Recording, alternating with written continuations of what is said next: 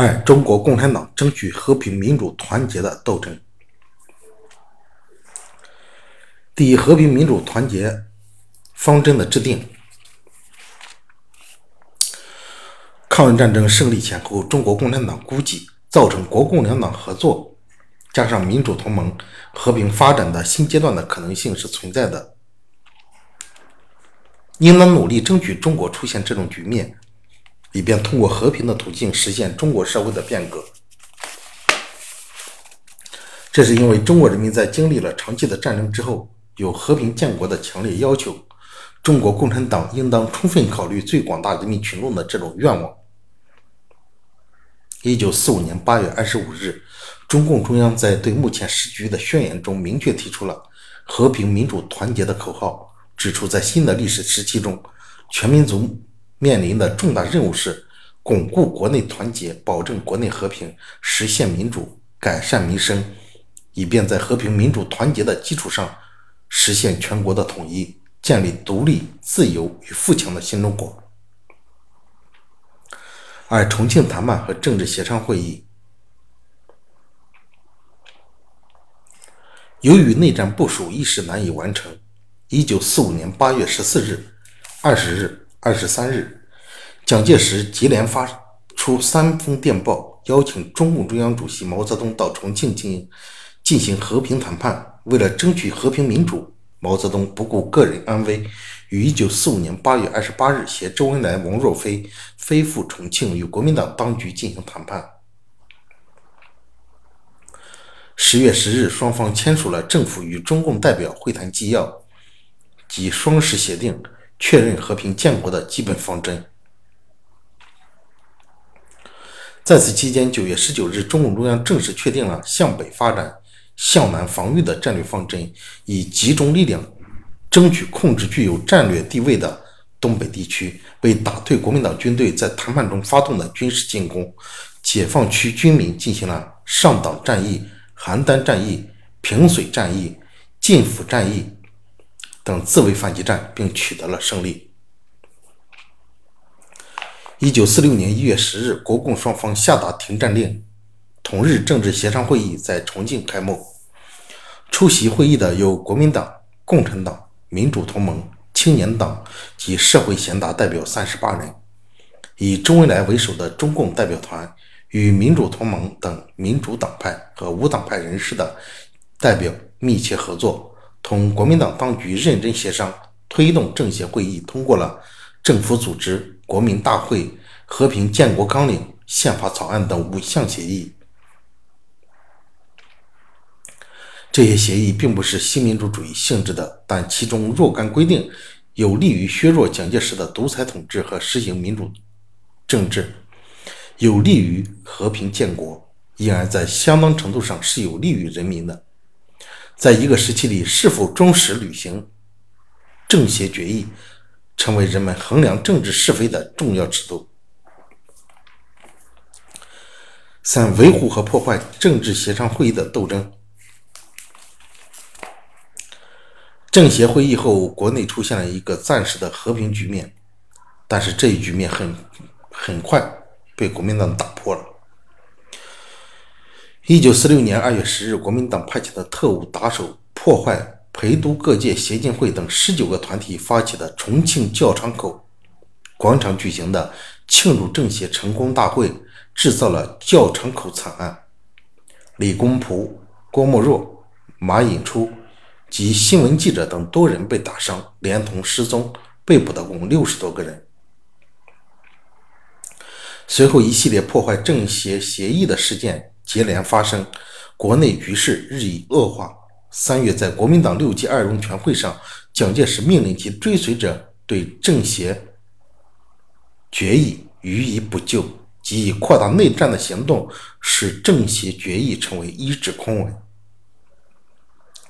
之后，国民党在东北放手大打，对关内各解放区的进攻也日益升级，这不得不迫使中国共产党的工作重点。由争取和平民主，逐步转向准备自卫战争。一九四六年六月二十三日，上海人民团体联合会派出请愿团赴南京向国民党当局呼吁和平。请愿团到达南京下关车站时，遭到了国民党当局指使的大批暴徒的围殴，团长马叙伦和代表雷杰琼等多人受伤。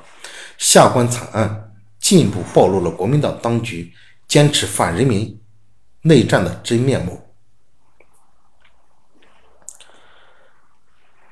为了做好自卫战争的准备，中国共产党在各解放区抓紧减租生产和练兵，组编野战兵团，发布五四指示，开展土地改革，抓紧向北发展、向南防御战略方针的落实，做好自卫战争的各项准备工作。尽管中国共产党争取和平民主的努力最终未能阻止全面内战的爆发。但是，中国共产党为此所做的真诚努力，对于巩固和发展中国人民抗日战争的成果，对于推迟全面内战的爆发，并保证党和人民军队在蒋介石发动全面内战后胜利的以革命战争反对反革命战争，起了关键性的作用。国民党竭力把发动内战的责任嫁祸于中国共产党，并对国统区的。进步民主力量采取血腥镇压的手段，其结果反倒造成了政治上的自我孤立，人心向背的分野由此初见分晓。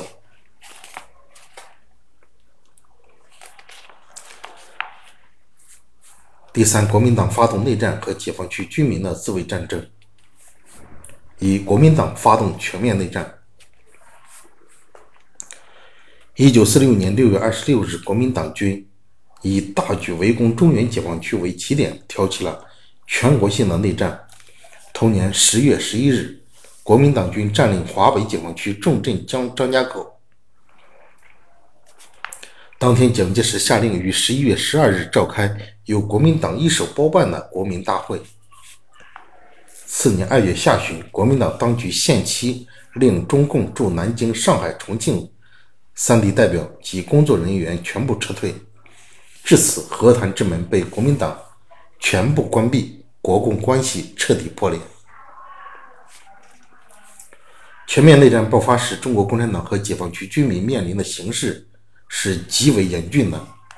当时，国民党的总兵力约四百三十万人，统治着约占全国面积四分之三的土地和三亿以上的人口，控制着几乎所有的大城市和绝大部分交通线。人民解放军的总兵力为一百二十七万人，装备基本上是饺子日军的步兵武器。解放区的人口为一点三六亿，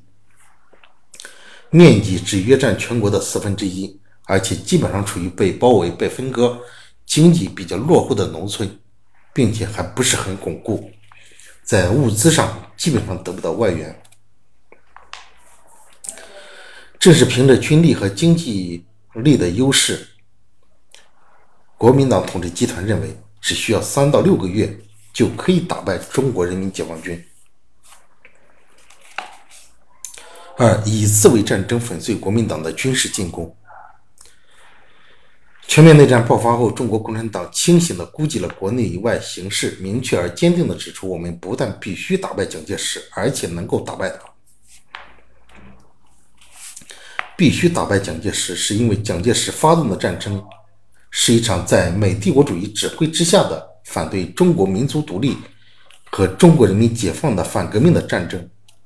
不用革命战争，反对反革命战争，中国就将变成黑暗世界，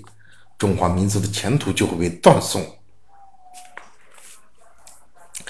能够打败蒋介石，是因为蒋介石军事力量的优势和美国的援助。只是暂时的现象，临时起作用的因素，而蒋介石发动的战争是反人民性质，人民人心的向背，则是经常起作用的因素。人民解放战争所具有的爱国的、正义的、革命的性质，必然要获得全国人民的拥护，这就是战胜蒋介石的政治基础。毛泽东还提出一切反动派都是纸老虎的著名论断，并预言人民解放军的小米加步枪，一定能够战胜国民党军队的飞机加坦克。为了粉碎国民党的军事进攻，中国共产党制定和实施了相应的军事、政治、经济的指导方针。在中共中央的正确领导下，各解放区居民英勇奋战，至1947年2月即粉碎了国民党军队的全面进攻。同年6月，基本粉碎了国民党军队对陕甘宁边区和山东解放区的重点进攻。从1946年7月至1947年6月止。人民军队在一年的内战内线作战中，共歼敌一百一十二万人。